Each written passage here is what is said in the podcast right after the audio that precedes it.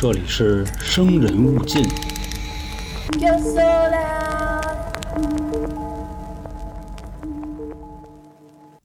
大家好，我是春点 FM 的黄黄。不知道上一期我讲的 Hello Kitty 的恐怖前世传说，大家有没有听啊？嗯，有好多听众在群里问我，说以为讲的是藏尸案的，结果讲的是这个前世传说，听了也觉得也挺吓人的，想让我说能不能把那个藏尸案也给讲了。这个了解我们的听众知道啊，我主要是负责都市传说啊。然后灵异啊、惊悚啊这一块，所以关于著名的香港十大奇案的藏尸案啊，这个任务就交给老杭了。而且老杭在案件还原这一块呢，现在做的也是越来越炉火纯青了啊。我最近可能跟猫是有点杠上了啊。然后前两天我还捡了个猫，这在群里的朋友大概也都清楚这事儿啊。所以说现在我们家有两只猫了。所以今天呢，继续跟大家再聊关于猫的一些事儿吧。其实今天要讲的啊，还是跟之前我在讲别的案子的时候提过一嘴，然后也有朋友跟我说过什么时候讲。那好，那咱们今天的故事就正式开始啊啊！其实今天啊，可能更多的不像是个故事，像是一个揭秘吧。因为我现在做生人勿近呢，也是希望往这个方向去走。每一次讲的都市传说呀，或者是灵异事件啊。尽量希望可以能剖析到故事本身背后的一些真伪，或者说是一些引言的东西吧。今天要讲的猫的故事呢，就是著名的《猫和老鼠》动画片的事件。我相信《猫和老鼠》这个动画片啊，不管说您是把全部的每一个系列都看过，还是说哪怕您使用的是一个表情包，对吧？或者说是一个配图，都应该是很清楚这两个的，汤姆和杰瑞嘛，对吧？虽然这个动画片播出的年代很早啊，它是从一九四零年播出的第一集，已经陪着咱们将近走了八十年的历程。但是它的内容呢，可以说是老少咸宜了啊！而且随着最近互联网的发达啊，大家也从很多的这个集中看到了自己，看到了很多心酸的回忆。但是不过啊，在这漫长的八十年中呢，有关猫和老鼠的恐怖传说呢，其实也一直在人们中广泛的。这个流传中啊，在国内呢，主要跟猫和老鼠有关系的都市传说有三个。第一个就是一九四五年的恐怖电视播放事故，第二个呢是消失的第二十二集，第三个是消失的地下室。这些传说啊，也是真假难辨。所以，正如上面所说的啊，我们今天尽量的给大家一个客观的评定，争取能还大家一个美好的童年。那咱们先从第一个都市传说开始说。说，在一九四五年八月三号的晚上呢，电视和往常一样播放着《猫和老鼠》。有一名叫 Terry 的男子呢，正打算饭后和他媳妇儿出门散散步。可是啊，他闺女就要求说：“你能不能陪我在家看一集《猫和老鼠》？”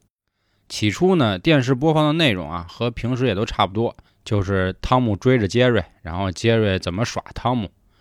然而，在电视播放一段时间之后呢，这电视机的信号就开始接收出现问题了。十秒钟之后呢，信号又恢复正常，但是画面啊变成了黑白中还带了点绿，所以要不说要想生活过得去，就得加点绿呢，是吧？虽然电视啊呈现的内容还是猫和老鼠，但是 BGM 却由欢快的音乐变成了低沉古怪的音乐。紧接着呢，就出现了汤姆将头扭到了身子后面，并且向电视屏幕前的妇女露出了阴森恐怖的笑容，相当于是他玩了一个司马懿的那个狼顾啊。之后呢？汤姆把杰瑞绑在地上，并用一把锯子将杰瑞锯成了两半。这种血腥的画面呢，跟平时那种幽默欢快的气氛显然不同了。而电视机呢，还传出类似《Lost River》的那种嘶哑的尖叫声。女儿随即啊就被吓得浑身发抖。父亲呢，也是赶紧就换了电视频道。过了几分钟之后啊，等频道再切换回来的时候，那些恐怖的画面便消失不见了。依然呢，还是那对欢喜冤家。而负责播放《猫和老鼠》的电视台啊，也在当晚收到了很多的投诉电话，无一例外都是指出正在播放的电视中出现了极其血腥的恐怖画面。不过，负责播放的工作人员却说当晚播放没有出现任何问题。上面呢就是关于1945年的这个《猫和老鼠》的恐怖传说啊，但是啊，其实这个故事是假的。首先呢，《猫和老鼠》第一集啊，确实是在1940年的2月10号面向大众的。但是呢，并不代表说这对父母的经历就都是真的。因为在一九四五年的时候啊，电视根本就不可能播出《猫和老鼠》，因为这个动画片首次播放的时间呢是在一九六五年，由哥伦比亚电视台为周六早晨的一档节目正式播出。在这之前呢，人们只能在米高梅公司上映的剧院里才能看到汤姆和杰瑞的身影。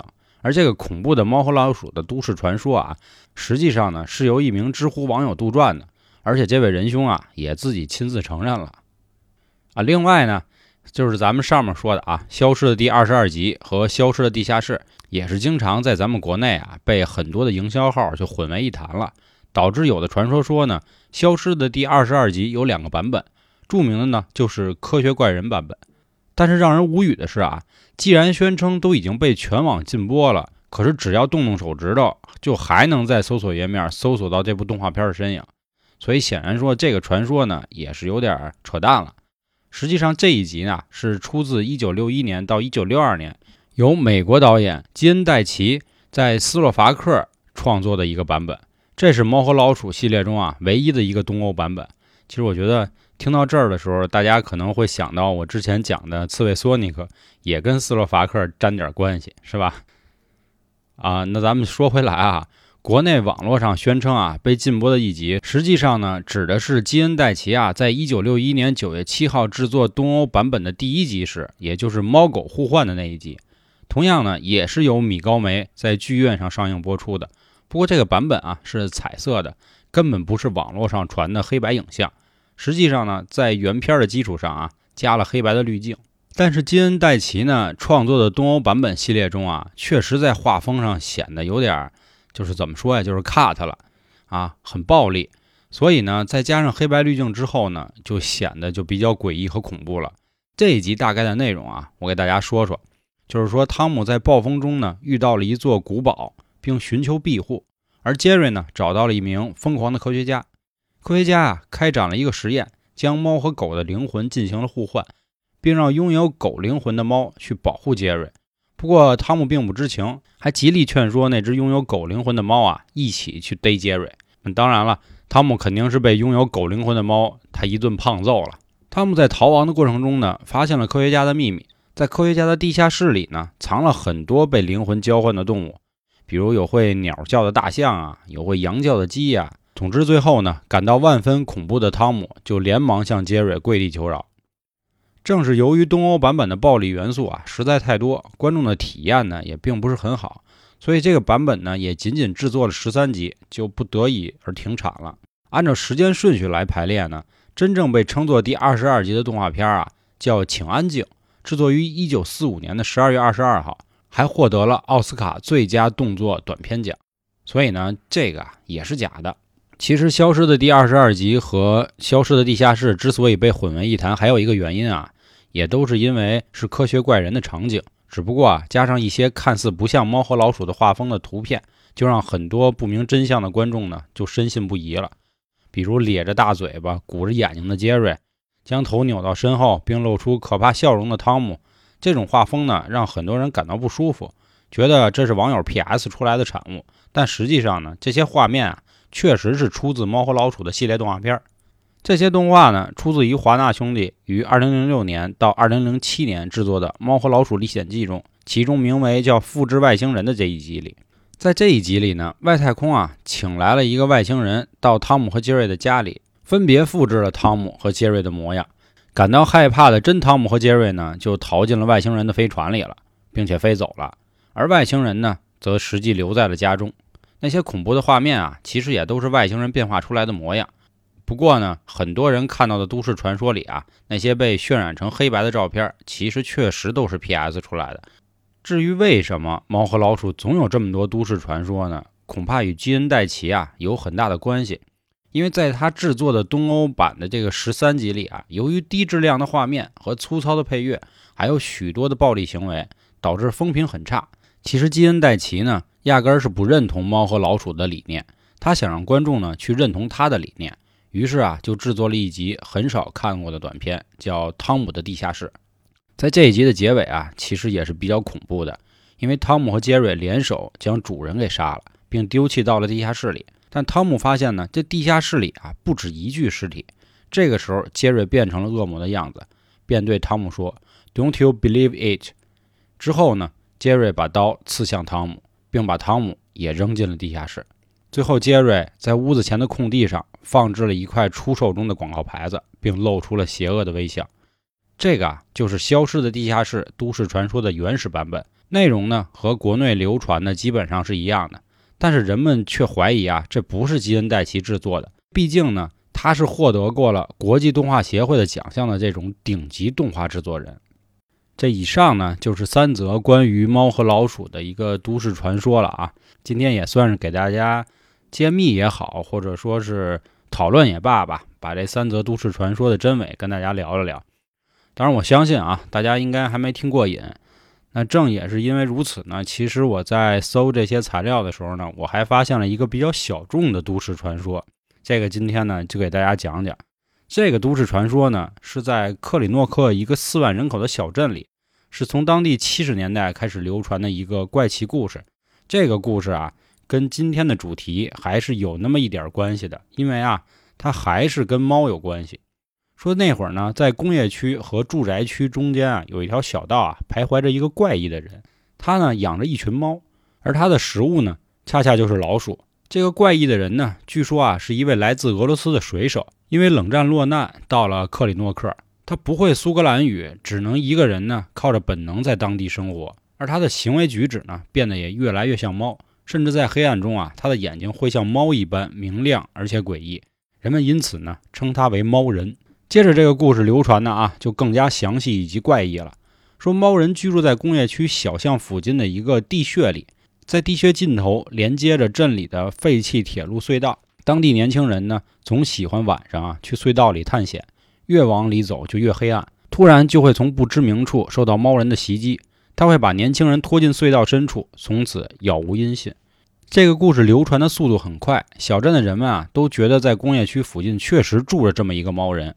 大人们常用这个故事吓唬那些不听话的小孩，甚至还有作家为猫人写了一首诗，说沿着轨道走的是一个 Catman，谁有老鼠就拿给他，他从不会清理牙齿，也不像你我一样洗澡。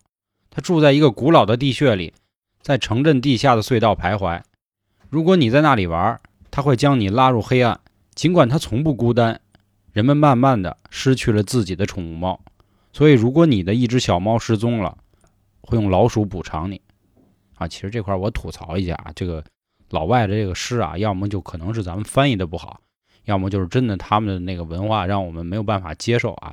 这种现代诗的形式，确实我也没觉得它是个诗歌啊。咱这块说远了啊，咱们说回来。说留言的最初呢，并没有相应的这个目击报道，但是从八十年代到九十年代开始呢，小镇的年轻人们陆续开始对外宣称自己曾经目击到了猫人。猫人啊，是确确实实存在的。有人说曾经和猫人喝过茶，有一些人则说啊被猫人攻击过，还有甚者更为详细的描述了何时何地看到猫人躲在黑暗处吃耗子呢。啊，当然这些都符合都市传说的一个风格啊，就是略带惊悚。但又不会太过于脱离现实。那么，到底真的存在猫人吗？虽然各种目击事件呢，除了当事人的讲述啊，其他就没有更确切的证据了。事情来到二零零七年的时候，反倒突然有了转机。一位格里诺克的年轻人啊，上传了一段关于猫人的自拍视频。视频里，一位穿着邋遢、举止怪异的中年男人趴在地上，嘴上叼着一只新鲜刚死的老鼠。他的两条腿呢，好像因为某种原因残疾了。这个视频在格里诺克年轻人的手机里就疯狂开始流转了。曾经的目击者都认定这就是以前他们看过的猫人，而事实上，这个男人看起来啊，并不具备什么攻击性。通过视频的传播呢，许多当地年轻人开始组队去寻找猫人。越来越多和猫人的合影或者偷拍照片，在这个时期啊上传于网络中。很多年轻人表示啊，这猫人应该就是一个精神有问题的流浪汉。但根据年龄推测呢？但这个流浪汉呢，似乎和七十年代流行的那个都市传说里的主人公猫人呢，并没有什么关系。在七十年代的这个版本里啊，猫人已经是一位中年男子了，但是现在这个勒特类似流浪汉的人呢，也是中年，所以说岁数呢对不太上。但为什么他的举止和猫人又这么相似呢？同样居住在工业区附近的一个废物的地穴里，同样呢也喜欢叼着耗子爬来爬去，似乎没人能做出解释。之后啊，随着网络发酵，这个流浪汉开始成为了都市传说的主角，衍生出的另一个都市版本，或许就真的成了猫人。这个新版本啊是这么说的：这个怪异的男人呢，可能是从精神病院逃出来的病人。尽管他的外表恐怖，但他并不具备伤害性。而且呢，可怜的是啊，他的腿被一些不良少年给打断了，只能依靠上半身爬行。据说很多好心人会提供食物给他，但没有看到过他吃老鼠。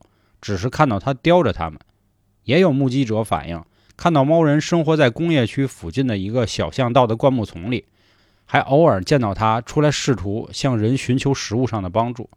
克里诺克的居民似乎更愿意接受这个版本里的猫人。关于这个神秘男人的故事呢，也正在衍生着各种版本四处流传。与此同时，地方媒体开始发文质问克里诺克的社会保障部门。而社会部门表示会立刻派相关人员对这个男人进行救援，然而具体的救援情况也还没有过报道。有人流传说啊，就根本就找不着这人；也有人则表示呢，社保部门把这个男人送进了医院，不过最后还是让他跑了。反正最后社保部门啊出来表态，他们正用正确的方式保护着这个男人。这个说法呢，也被相当一部分的居民肯定了。当然，这个正确方式具体指的是什么，也没人能说个明白。目前为止啊，这个男人似乎还生活在克里诺克小镇的某个阴暗处。有一些年轻人组织起来啊，在 Facebook 上专门为他开了一主页，用来寻找这个男人的下落。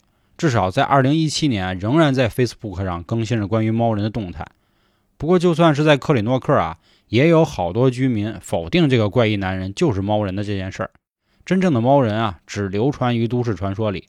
在著名的论坛 Reddit 上呢，也是众说纷纭啊。反正，总之，有的人说他不在了，也有人呢说呢，看见猫人拿着树枝呢恐吓他，还有人说呢，这是为了克里诺克成为下一个旅游景点所设置的噱头。更有甚者说呢，因为冷战已经结束了，所以他回家了。有人认为是真的，有人认为是假的。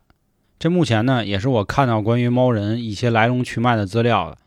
总之呢，这个叼着老鼠的男人是否是当地都市传说中的那个猫人啊？他还确实不确定。而这个男人的家庭背景、生活背景也没有人知道到底是什么。在2015年的时候，爱丁堡大学的摄影团队啊，专门去到克里诺克，针对这个所谓的都市传说猫人呢，还拍了一部纪录片。片中采访了各个阶层的农民，给出的答案呢也各不相同。到了最后呢，这个团队反正也没有拍到所谓什么叼着老鼠的男人。不过呢，确实在工业区附近小道旁的灌木丛里呢，可以发掘出确实有人住过的痕迹。总之，现在猫人呢成为这个小镇的一个标志了。有漫画家呢还为他创作了漫画，有年轻的背包客也过来探险。反正啊，各种团队都是试图找出这个猫人。有的时候啊，这个都市传说的魅力也就在于此。也正像我上面跟大家说的猫和老鼠的都市传说啊，关于很多都市传说的真伪呢，其实网上啊对于真假的定论都是有很清晰的答案了。但是大家还都是愿意更相信自己心中他所谓故事的真伪，这个是一个很有意思的事儿啊！我希望各位在听到这些故事的时候啊，千万不要太较真儿，因为你看到当下的版本呢，可能是事实的真相，也有可能呢从你的嘴中流传呢就是另一个版本了。关于所有猫的都市传说呢，我觉得目前我可能会先告一段落了。